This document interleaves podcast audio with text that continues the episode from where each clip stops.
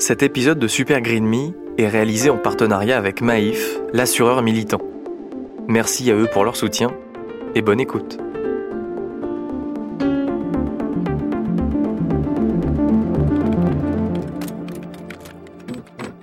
Super Green Me, saison 2, épisode 11. Quand on y réfléchit, on passe notre vie à travailler. 5 jours sur 7, voire plus, 35 heures par semaine, voire plus, sans compter le temps passé dans les transports. Le travail, c'est ce qui nous permet de gagner notre vie. Et à ce sujet, l'écrivain et réalisateur Cyril Dion disait dans l'émission Quotidien sur TMC quelque chose de très juste, je trouve. La raison pour laquelle c'est un peu supportable le monde moderne, c'est qu'on vous dit, bah, en gros, vous allez aller travailler pour avoir un salaire. Peut-être que votre travail, vous l'aimerez pas trop. Avec un peu de chance, vous l'aimerez un peu. Mais en contrepartie, vous allez avoir de l'argent, vous allez pouvoir consommer. Vous allez pouvoir acheter des trucs, vous allez pouvoir prendre l'avion pour aller à l'autre bout du monde, vous allez pouvoir manger de la viande tout le temps. Si on vous dit, bah, on continue, vous continuez à aller travailler, mais en revanche, on prend plus l'avion, on n'a plus l'entrecôte à chaque fois qu'on veut, on est obligé de faire des économies d'énergie. Évidemment que c'est nul. Personne n'a envie de ça. La question, c'est quel nouveau projet de société, quelle nouvelle vision on peut avoir?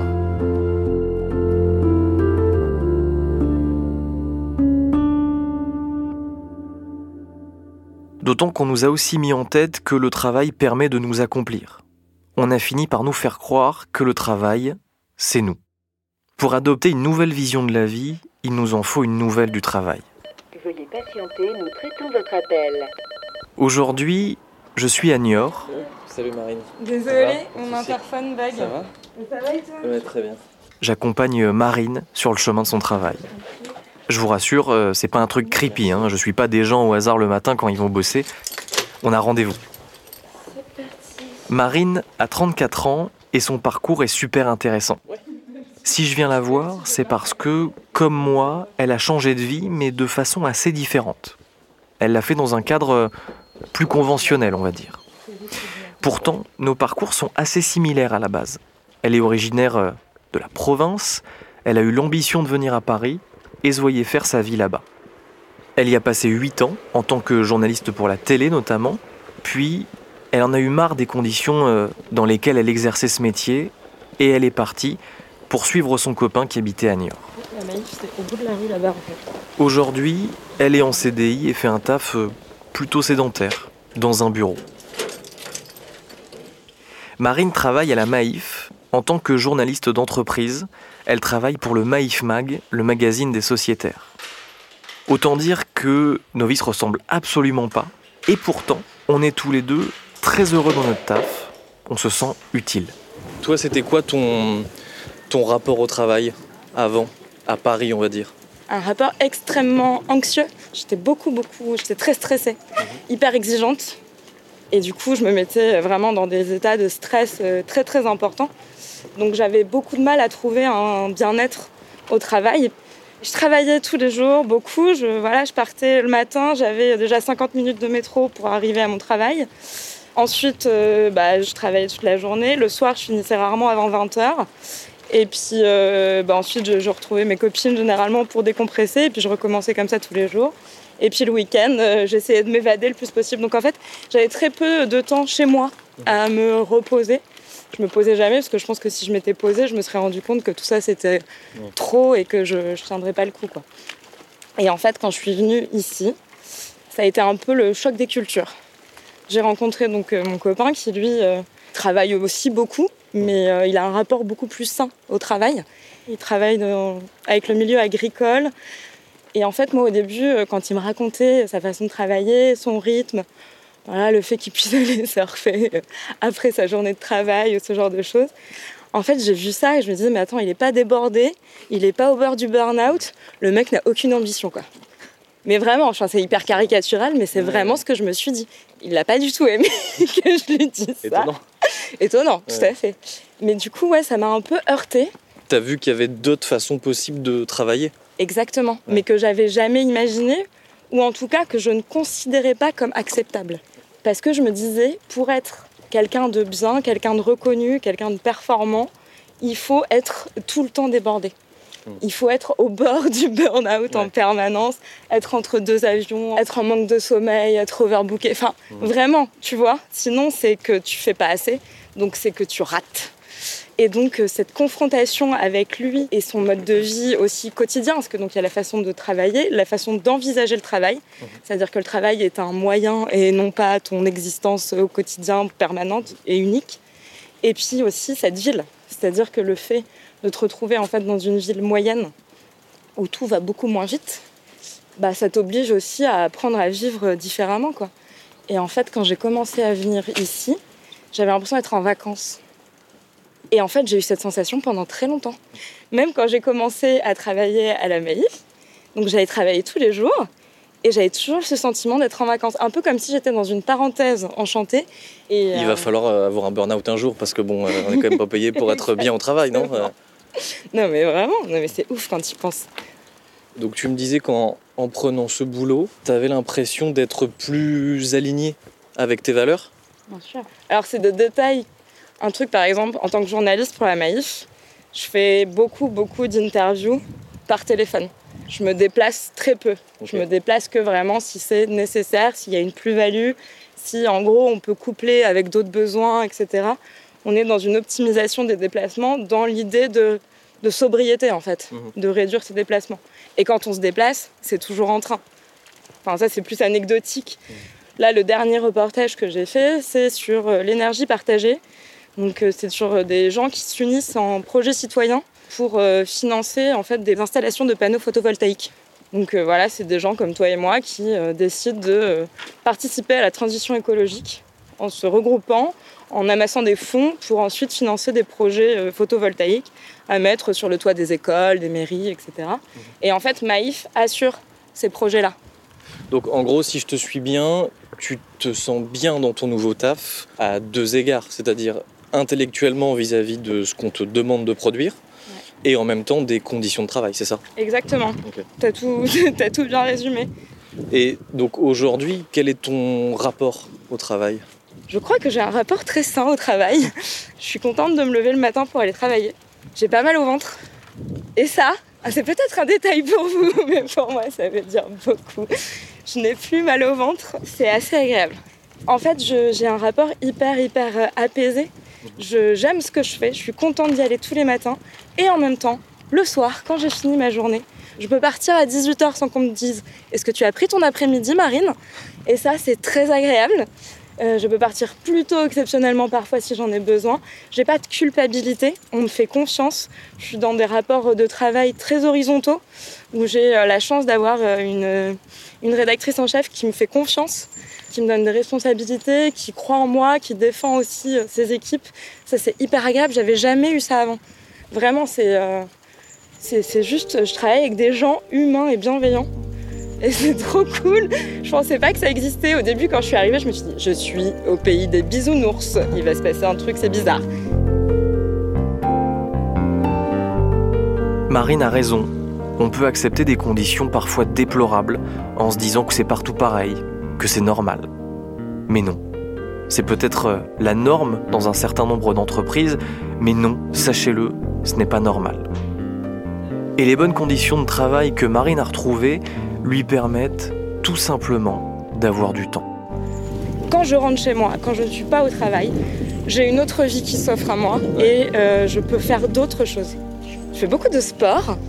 Donc ça, c'est quelque chose que je faisais déjà euh, quand j'étais à Paris, mais je peux en faire beaucoup plus. Et je peux le faire sans culpabilité. Parce que par exemple, on avait une salle de sport euh, dans les bâtiments.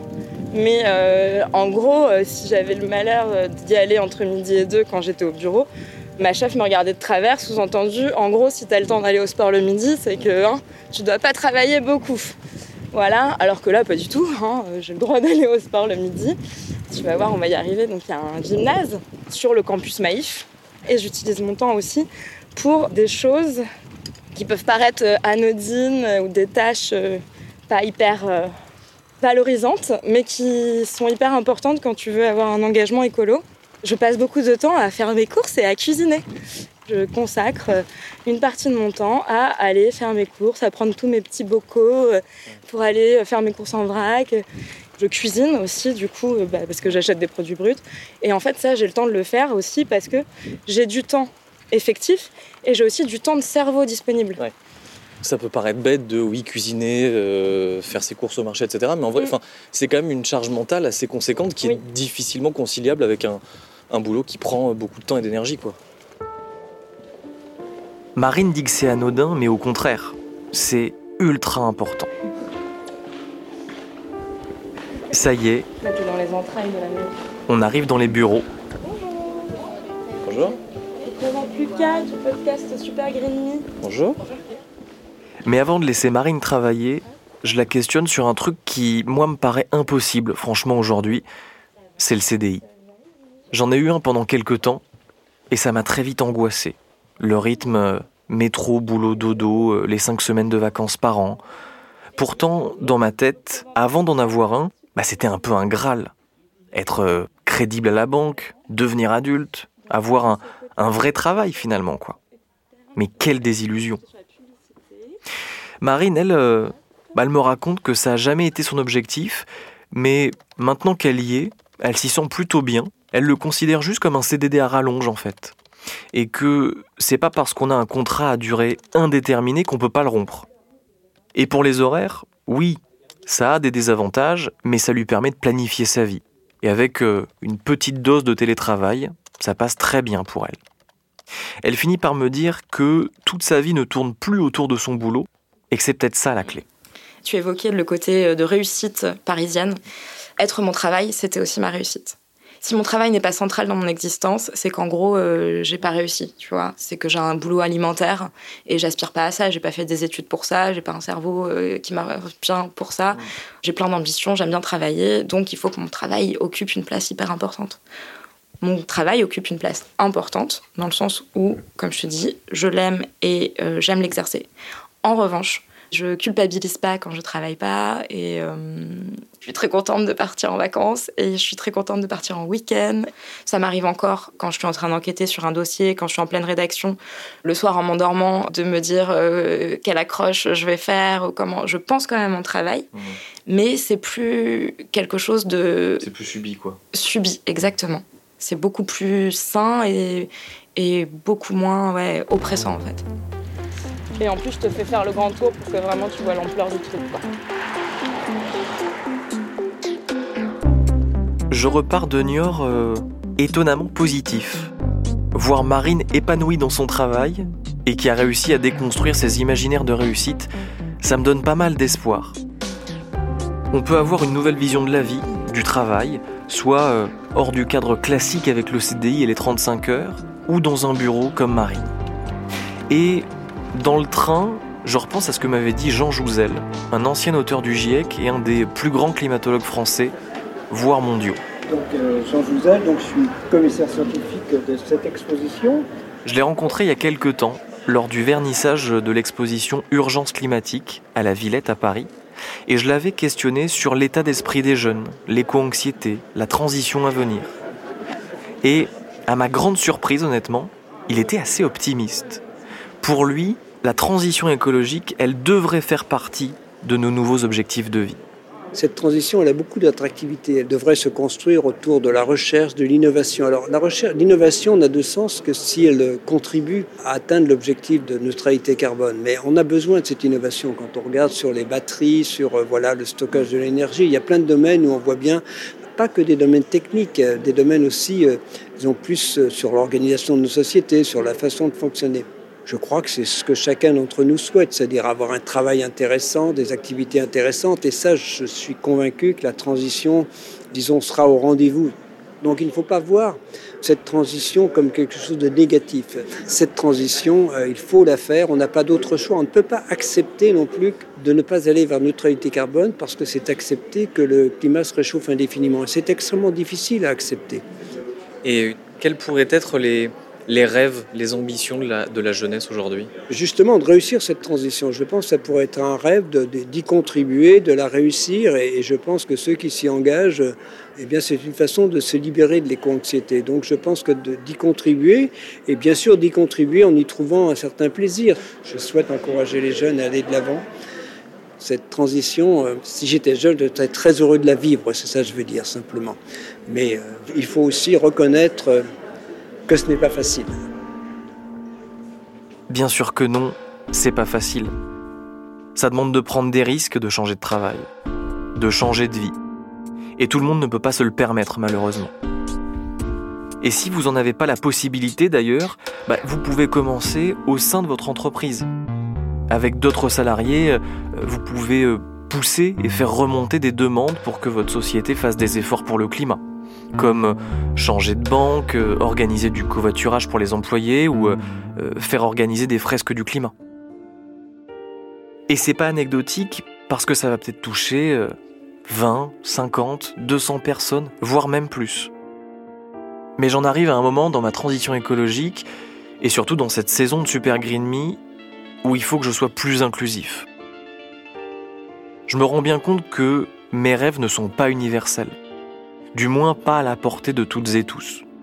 Ce sont ceux de ma classe sociale, d'une petite bourgeoisie, les fameux CSP ⁇ Ne pas avoir de problème à la fin du mois, ça me permet d'avoir un espace mental suffisant pour me préoccuper de la fin du monde, pour reprendre un slogan un peu connu.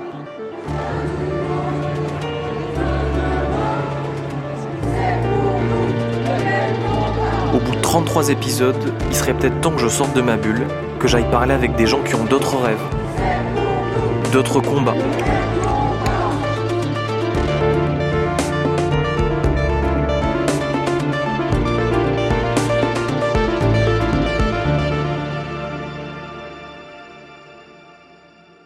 Super Green Me est un podcast imaginé par moi-même, Lucas Caltriti.